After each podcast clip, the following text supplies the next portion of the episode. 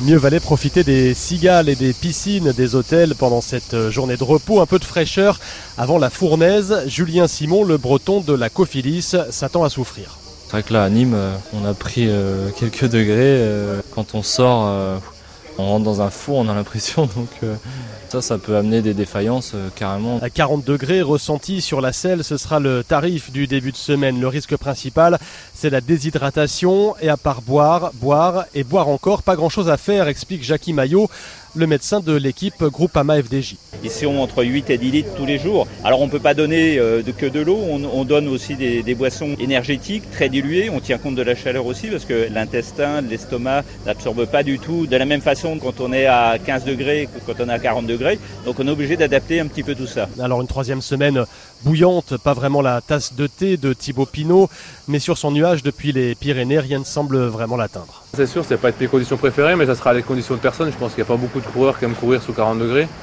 Après, quand je suis en forme, je passe tout type de temps. Quand on est en forme, quand on est au top, euh, les chaleurs, ça passe. Thibaut Pinot à 3 secondes du podium, Julien Alaphilippe toujours en jaune, la température va encore grimper dans les Alpes.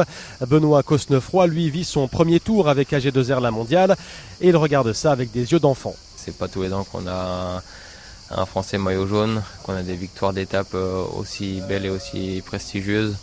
Ouais, je me rends compte euh, que je fais partie d'un Tour de France qui est déjà historique et euh, je pense qu'il va l'être euh, d'autant plus à la fin de cette semaine.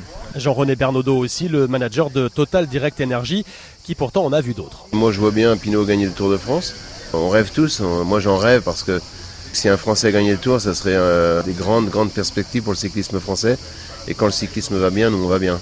Plus que deux veillées d'armes avant la grande bataille des Alpes.